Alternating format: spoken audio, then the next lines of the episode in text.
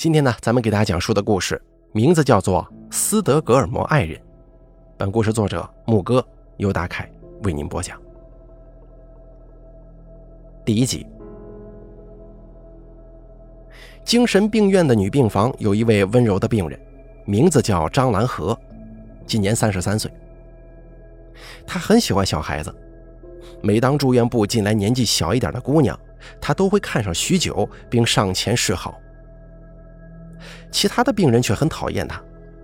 我与他亲近的时候，患者们似乎把我这个刚入院的新医生也一并化成了敌人。张兰和是精神分裂症，有点妄想症状，绝大多数的时候是温和的。不知道他是如何招惹到其他患者的。医科的男护士大井，他告诉我，张兰和是个绑架犯，绑架过自己的女儿。两年前，女儿被救回之后，指认母亲张兰和绑架，并且她被临时收押，在监狱里发了疯，还咬人呢。当时受害者才七岁，不具备民事能力。张兰和的丈夫不打算起诉她，把事情处理成了家庭矛盾。这才让发疯的张兰和直接进了精神病院，没有为绑架付出代价。张兰和为什么绑架亲生女儿？警察盘问不出。她疯了，但了解下来，警方认为是图钱，绑架女儿，伪装成犯罪分子向丈夫勒索。丈夫拿着钱去赎女儿的时候，认出了伪装失败的张兰和。张兰和情绪不稳，要伤害孩子。丈夫这才报了警。住院部的年长患者不少，五分之一都有孩子了。身边有一个伤害亲子的绑架犯，自然会嫌恶他的。自从绑架案发生之后，张兰和住在精神病院两年了。每问及此事，他都闭口不提，跟断了线似的，好像这事儿根本就没发生过。丈夫经常带女儿来看她，但是九岁的女儿明显抗拒，每次都离得远远的。张兰和走近想抱她，女儿就躲去父亲身后。丈夫名叫漠北，每半个月一次的探视，他从来没缺席过。他向医院申请了很多东西，希望尽量满足张兰和的物质生活。医院评估之后，只给张兰和留了一台小随身听。漠北录了一些家常话在里头装着。张兰和日常都把那只随身听配在身上，没人理他的时候，他就静静坐着听，脸上是幸福的表情。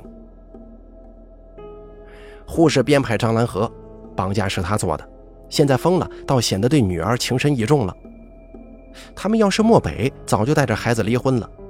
这丈夫也是够能忍的，每次带孩子来，孩子都跟见了鬼似的。不知道他当年对孩子做了什么举动，才能让孩子怕成这样。主任医师也问过漠北，张兰和绑架孩子的时候是否伤害过孩子。可是漠北说孩子身上没有伤，妻子在他到之前对孩子做了什么，他不知道，孩子也不肯说。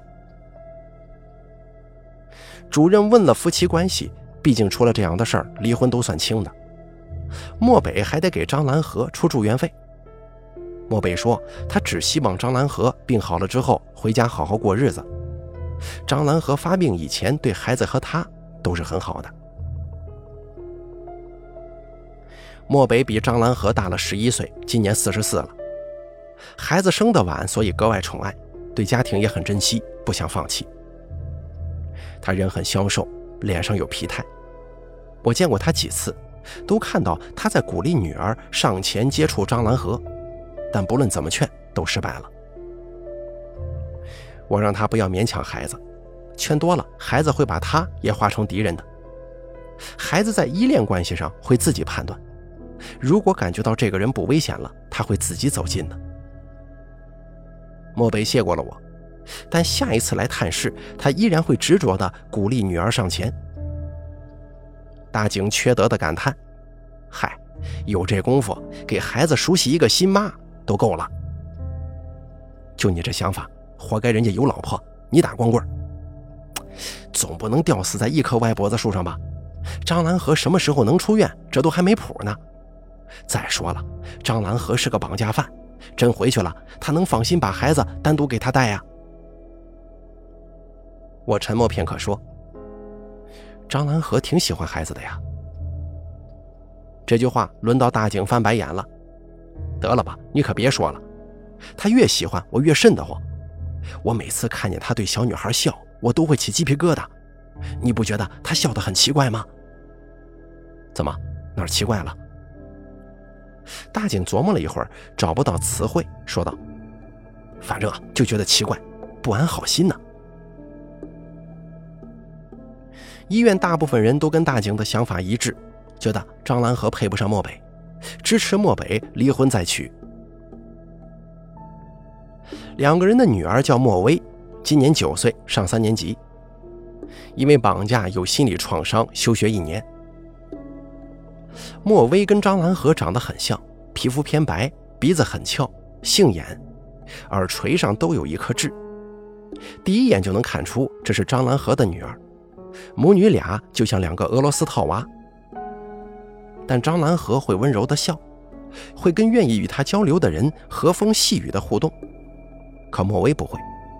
孩子直刺刺的把自己跟人群切割，他的眼角跟嘴角永远保持一样的下塌弧度，情绪这个东西好像从他的世界被剥夺了，套在素净的童装里像个雨天娃娃，而张兰和像晴天娃娃。大警对我这个比喻嗤之以鼻，说什么呢？哪里像啊？我想了想说。都没有手，都被绳子绑在屋顶上，只是体感上。第二季，家属探视时间固定在每周六下午，漠北跟莫威每半个月来一次，基本都是漠北跟张兰和在聊天，莫威不愿意加入。逃出病房，他被我撞了个正着，我就帮他们看一会儿莫威，让他们安心的二人世界。莫威这孩子很安静，坐姿乖巧，像个小手办，似乎只要没人动他，他可以这么做到天荒地老。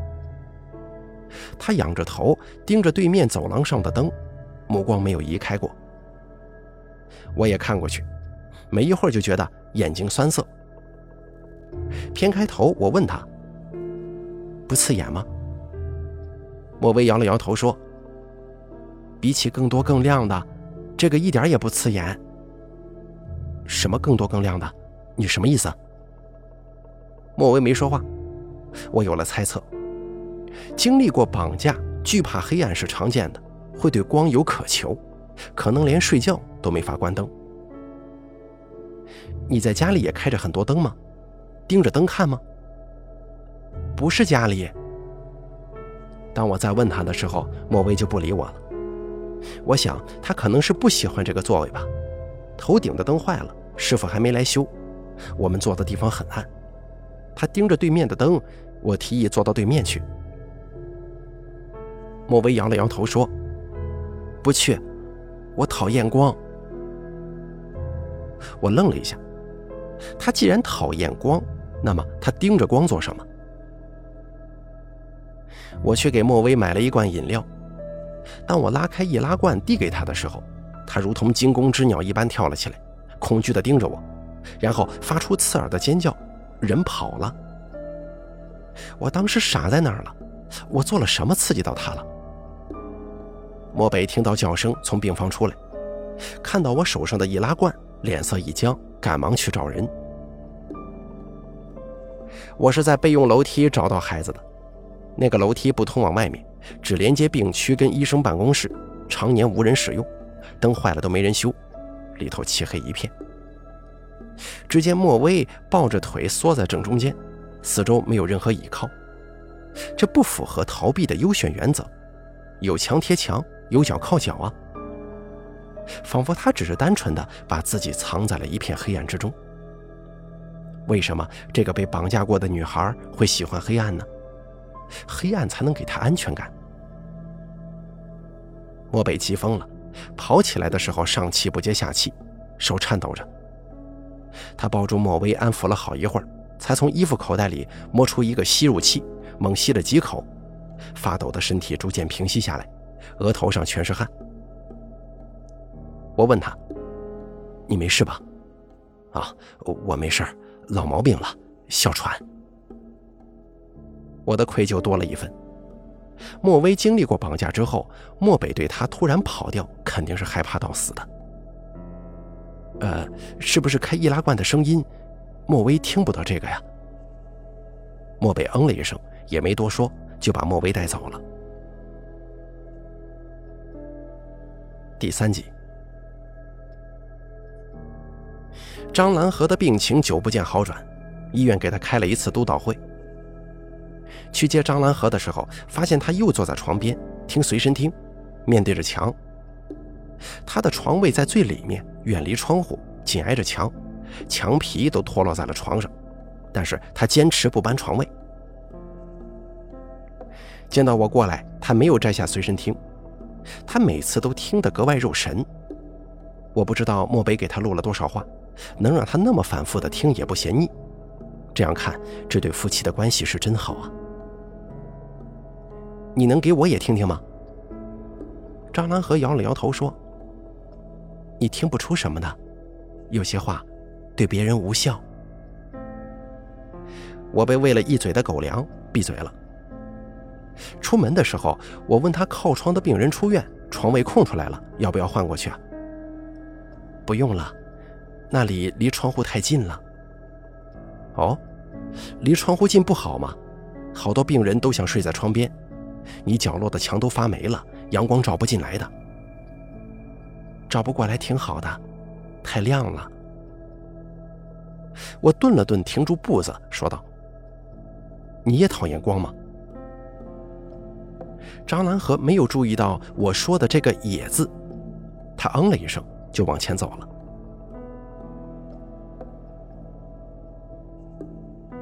督导例行对张兰和的病情进行了确认。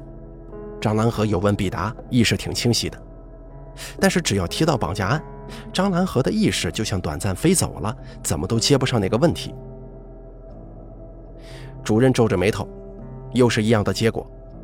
两年了，他试过多次，什么问题都问不出来。越是问不出的东西，越接近患者的心理症结所在。张兰和被送回去之后，我们开始讨论他的治疗问题。主任提出增大药剂量，可是督导反对了。这个不行啊，他患病既往史不长，对药物耐受性不高，咱们呢可以换药试试，剂量什么的就别加了。问到我的时候，我说道：“咱们还是得弄清楚那次绑架发生了什么。”督导摇了摇头说：“治疗精神疾病不需要都做心理性归因，研究心理太慢了。”啊，这个我知道，但是张南河是初次入院，他没有既往病史，他的精神分裂症是在临时监狱里激发出来的，说明在绑架女儿的时候，张南河可没有精神失常啊。这里有个顺序被模糊了，大家似乎默认他有精神病，所以会绑架女儿，但因果反了，其实是他绑架了女儿才引发的精神病，这点很重要。尽管精神分裂症基因占大头，之前可能潜伏着，但绑架女儿必然是病发的巨大诱因呢。督导问道：“警方给的原因是什么？”主任说：“警方说他图钱，但也只是猜测，警方也没细查，没人告他就没立案呢。张兰和应该没缺钱到要绑架勒索的程度吧？”他有工作，也没有不良嗜好，夫妻关系也很好，实在是没道理，丈夫不愿意给她花钱，却愿意把钱花在高昂的住院费上啊。督导说，病历上对她原生家庭的记录很少，可能的话，请她父母来一次吧，那边缺失的原生家庭部分让父母来补，也许咱们能知道点什么。第四集。张兰和的母亲来了，可是父亲不愿意来。也是这一次邀请，我们才知道张兰和还有个弟弟，没有血缘关系。张兰和上高中就搬出去了，再没回过家。张兰和的父母就去孤儿院领养了一个孩子，当亲生的养。护士站碎嘴了一天，什么样的人让父母讨厌的，宁愿去领养一个没血缘的孩子呢？该不会这个女人从小就有反社会人格，所以父母跟她割席了？我接到张母之后，问她要不要先去看一下张兰和。她脸上浮现出了一片尴尬，说算了。直接去督导室。询问的时候，张母有些局促，说了一些张兰和童年鸡零狗碎的事儿，也没什么重点。督导打断他说道：“请问您跟您女儿的关系是从什么时候开始变差的？”张母一顿，眼神有些回避，说道：“她七岁那年。”哟，您记得这么清楚，都不用回忆呀？具体发生了什么事情导致你们关系变差了呢？张母叹了口气说：“小兰七岁那年呢，被绑架过。”什么？众人都是一顿。这个绑架犯自己曾经就被绑架过吗？在张兰和七岁生日那一天，夫妻两个很忙，没顾上孩子。晚上回家发现孩子不在家，联系老师说早就放学走了。张兰和向来都是自己回家的，于是夫妻二人报了警。警方查询过后，认为孩子是被拐走了。一个大十字路口的监控扫到了张兰和跟一个男子离开的画面，并不是很清晰，能看出男子戴了口罩，身材消瘦，年纪不大，可能是个高中生，并且这个高中生在咳嗽。他似乎是给了张兰和一个红纸包装过的小礼盒当生日礼物，把孩子骗走了。警方最初怀疑是熟人作案，那个人知道孩子的生日，准备了礼物。不过后来否决了，认为是蓄意诱拐，应该跟踪了好几天，收集信息。他特意选在张兰和生日那天下手的。张兰和被拐走之后，迟迟没有被找到，张父张母绝望了。到第七天，张兰和却自己回家来了，穿的还是失踪那天的衣服。这件事在当时是匪夷所思的，绑架犯把他放回来了。警方盘问他，事发细节还有绑架犯的位置，可张兰和闭口不谈，问什么都不肯说。督导问张母。张兰和有没有受绑匪的虐待呀？张母连忙摇头说道：“没有的，小兰当时身上一点伤都没有，也没有发生别的什么。警方都查过，这点你们不用乱想的。身上什么伤都没有。回来之后问他，他也什么都不肯说，跟莫威被绑架之后的情况特别像啊。”那张兰和回来之后有什么奇怪的表现吗？小兰回来之后就跟我们不亲近了，有敌意。刚开始还绝食，到了夜里会跑出门，我们说什么他都不听。警方只要来问绑架犯的事儿，小兰就对他们非常凶，有时候尖叫，朝他们吐口水。警方渐渐放弃了询问。开始我以为是他在责怪我们没去接他放学。就顺着他百般讨好，可是没有用啊，他好像变了一个人。主任说，他这种行为很像是在保护绑架犯呢。张某看了主任一眼，有些讶异，低头说：“他好像根本就不想回来呀。”我突然提出了自己的疑问：“请问，在张兰和被拐的七天里？”绑匪有没有联系过你们索要赎金呢？没有。那你们有没有接到一些奇怪的电话，哪怕是没有声音的，或者收到一些不明思义的信件东西之类的？这个也没有。那那这就奇怪了。绑架一般都伴随勒索，要么是物质上的，要么是情感上的。张兰和被安全的放回来了，说明交易达成了。但是绑匪的目的不是钱，他没受伤，你们也没有收到他被折磨的信息，说明绑匪的目的也不是折磨你们。那么，这名绑匪他图什么呢？张母不说话了。我接着问：就结果来说，这其实构不成绑架，一没有伤害，二没有勒索。警方是怎么把他定义为绑架的呢？张母叹了口气说：“警方说，那个绑匪给小兰洗脑了，让小兰敌对家里，认同绑匪，精神伤害比较严重。小兰回来之后啊，确实有一阵子特别不经事儿，一点小声音都能把她吓个半死。家里窗帘总是拉上，见不得光，只要开灯他就尖叫，往那些黑漆漆的地方钻。”有小半年都是这么过来的，根本没法上学呀。问他，到底那七天里发生了什么，他又不肯说，还骂我们，说我们根本不关心，他当时没回来，才趁我们的意呢。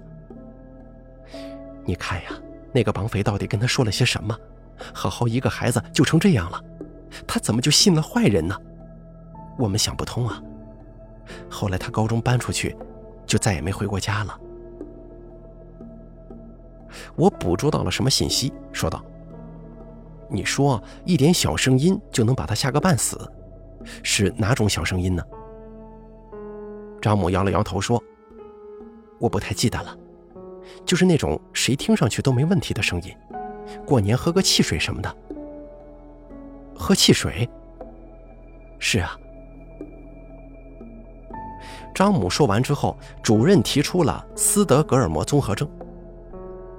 警方所谓的洗脑啊，其实就是斯德哥尔摩综合症。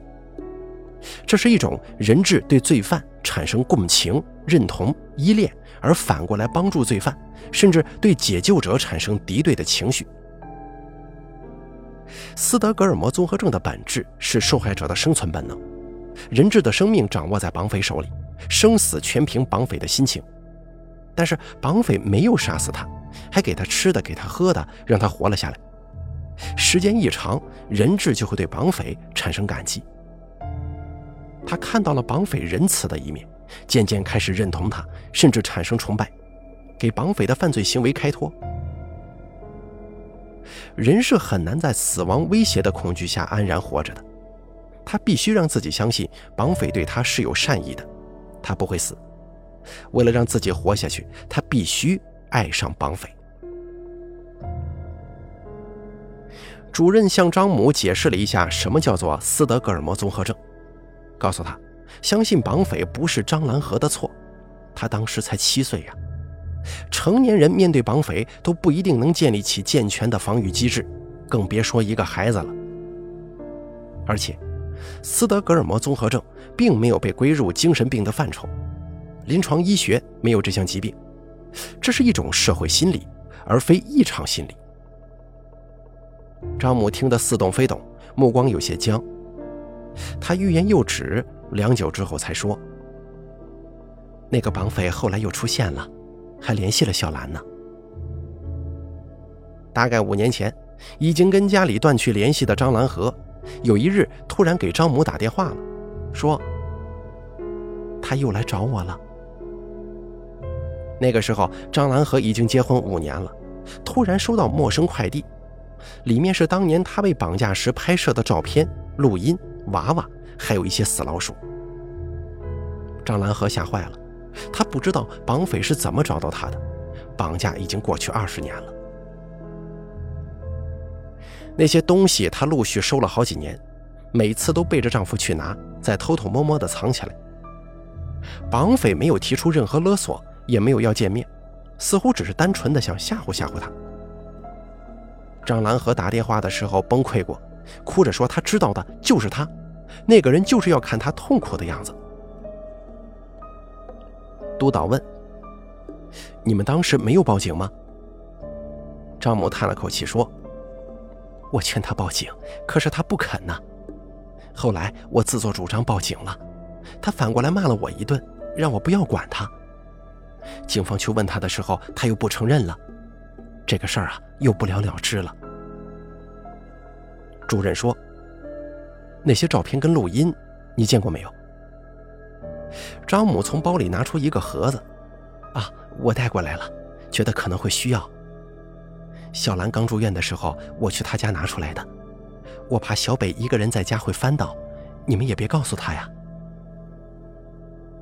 盒子里整整齐齐地叠放着几样东西：一张陈旧的红纸，十几年前用的老烟花包装纸，色都掉了。张母说，当年监控拍到绑匪骗走张兰和的礼物，就是用这个包装的。一个塑料娃娃，劣质的摊头小玩具，缺了一只胳膊，一只腿，身上没有衣服，但是被涂满了红颜料，应该是当年包装里的生日礼物吧。张兰和被绑架回来之后，有过给娃娃泼红颜料的行为。盒子里还有一沓照片，十几张，拍的是七岁的张兰和。这是大家最先看到的东西，毕竟是在绑架处拍的，能得出些许信息。可是拿到手中之后，却发现背景完全看不清楚，曝光极端过度，仿佛被十几个探照灯打着一样。只能堪堪地看到照片中心面目狰狞的张兰和，就他一个人坐在椅子上。十几张照片都是一样的场景，边缘过度曝光，看不清。中心是张兰和各种狰狞的表情。七岁的张兰和目光不偏不斜地对着镜头，他恐惧的样子实在是太过传神了，简直难以想象他当年在经历什么，又是怎么正对镜头展露恐惧的。而拍下这一切的人，显然是抱着欣赏和亵玩的态度。盒子里还有五个 U 盘，插到电脑里播放是录音，五段录音都是一样的内容。是一个男人的喘息声，时长跟频率不同，那喘息像是要死过去一般，每一下都很长，呼吸到了极致，顶到头腔，非常累，听着也很难受，仿佛指甲在玻璃上抓一样。大家都没有搞懂这是什么意思，为什么要录一段难受的喘息给张兰和？张母也不知道。只知道张兰和初次听到的时候，差点晕过去。绑匪寄东西是有顺序的，红纸、照片、塑料娃娃跟死老鼠是最早开始寄的，后来才开始记录音。大景锁着眉头说：“这绑匪记这些想干嘛呀？精神控制他吗？想看他痛苦的样子吗？”督导说。不过他是自愿在陪绑匪玩这个猫鼠游戏的，他不报警显然是在保护绑匪。盒子是礼盒，看得出有精心维护，东西都摆得整整齐齐。她怕丈夫发现，完全可以把这些东西跟死老鼠一起处理掉。她宁愿冒着被发现的风险，也要好好收着这些东西，可见她格外珍惜呀。张母把东西收起来带回去。只留了一张给主任做治疗用，又叮嘱了一遍不要告诉漠北。送张母离开的时候，他突然说想去看一下张兰和。我们带张母到住院部，他远远地看了一眼坐在床上听随身听的张兰和。大警问他不进去吗？张母摇了摇头。良久之后，他轻声地问：“你们说的？”那个叫斯德哥什么的毛病，会好吗？大景没有办法回答他。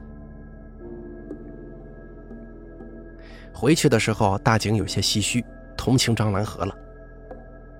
你说他是不是当年那场绑架跟绑匪共情才染上的恶习，绑了自己的女儿呢？这个也说得通啊。绑匪一直骚扰他，却不见他，为了再体验一次绑架，所以干脆自己当绑匪吗？哎呀，不过他就算是受害者，也不能自甘堕落呀。